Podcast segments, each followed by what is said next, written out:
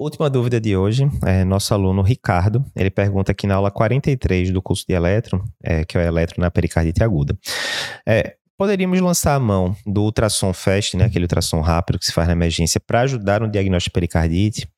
O ultrassom conseguiria é, detectar alguma alteração, como o pericárdio inflamado, derrame pericárdico? É necessário, é opcional? Como é que fica o meio de campo? Boa pergunta. Então, vê só, Ricardo. Primeiro a gente tem que lembrar como é que eu faço diagnóstico de pericardite aguda, certo? E aí, os critérios diagnósticos são: você tem que preencher pelo menos dois dos quatro que eu vou falar agora na sequência, que são qual? Quais?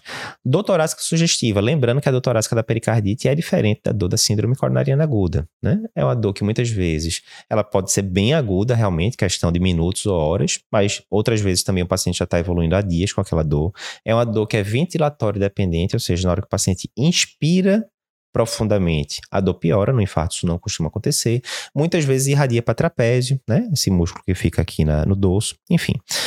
Uh, Segundo critério, presença de atrito pericárdico ao exame físico. Terceiro critério, alterações sugestivas de eletrocardiograma, que a gente vai falar daqui a pouco, né? As principais. E quarto critério, presença de peri é, derrame pericárdico novo ou aumento do derrame pericárdico pré-existente. O paciente tinha um derrame discreto e agora está com importante e tal. Então você tem que ter dois desses quatro critérios. E por aí fica fácil de entender que o eco não é obrigatório para fazer o diagnóstico de pericardite aguda. Exemplo, chegou um paciente jovem, 20 e poucos anos, que teve um quadro viral uma ou duas semanas atrás, está com a dor torácica, aguda, ventilatório dependente. Você chega no exame físico, tem atrito pericárdico, faz o eletro e vem com as alterações típicas que a gente vai mostrar daqui a pouquinho. Pronto, tá dado o diagnóstico de pericardite aguda. Quer dizer, Eduardo, que eu não vou pedir eco para esse paciente? Não, normalmente a gente pede sim, é mesmo um diagnóstico firmado de pericardite para ver se tem complicações, né? Derrame pericárdico, barra tamponamento cardíaco seria a primeira coisa que a gente pensaria, certo? Beleza, então veja bem, o, na pericardite aguda, o, aqui foi falado do ultrassom FAST, né, que é aquele ultrassom mais rápido, mas o ecocardiograma, o ultrassom, ele teria duas funções. A primeira é uma função diagnóstica. Digamos que eu estou em dúvida, o eletrocardiograma ficou meio em cima do muro, etc. Se eu faço um eco e mostra pericárdio espessado, normalmente a gente considera acima de 6 milímetros no eco como espessamento. Ou derrame pericárdico, né, novo, presumivelmente novo, beleza, estava em dúvida e agora o eco mostra isso, é um critério dos quatro diagnósticos, reforça o diagnóstico.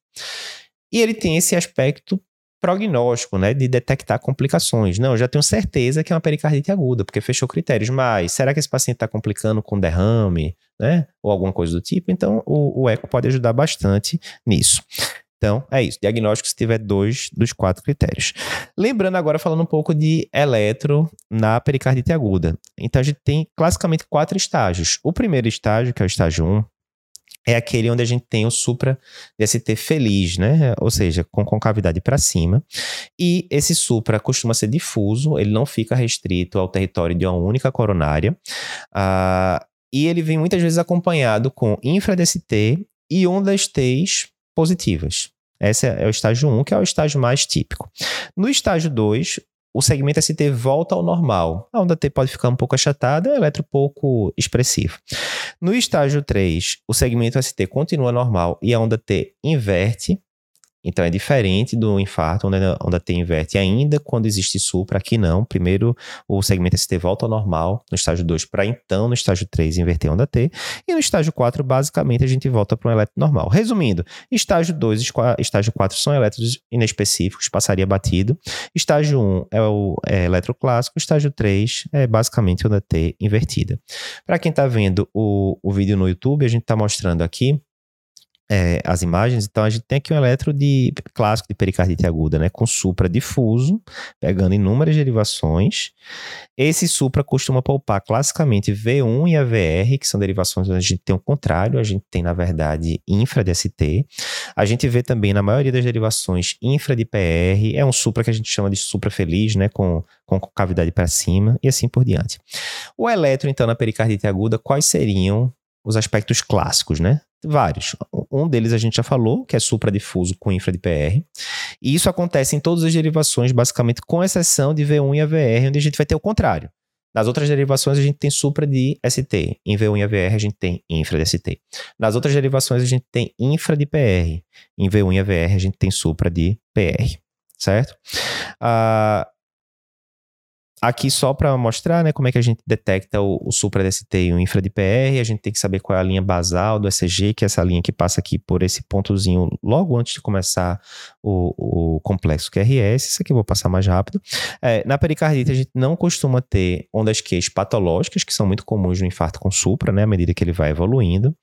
Ah, na pericardite também a gente tem a onda T que inverte só depois que o supra já normalizou, também de forma diferente do infarto com supra, e tem esse cálculo que a gente pode fazer em V6, dividindo o supra pela amplitude da onda T, mas isso aqui eu vou passar mais rápido porque já é mais filigrana, certo? Então, resumão, infarto e pericardite tem vários critérios que a gente pode usar para separar um deles, mas a gente já citou alguns, né? O supra na pericardite é difuso, no infarto fica localizado ali mais em um, território de uma coronária. Ah, o supra na pericardite, o supra é feliz, no infarto é feliz inicialmente, ou seja, com cavidade para cima, mas depois a concavidade vira para baixo. Então tem vários parâmetros para a gente diferenciar o eletro da pericardite aguda de um eletro do infarto com supra.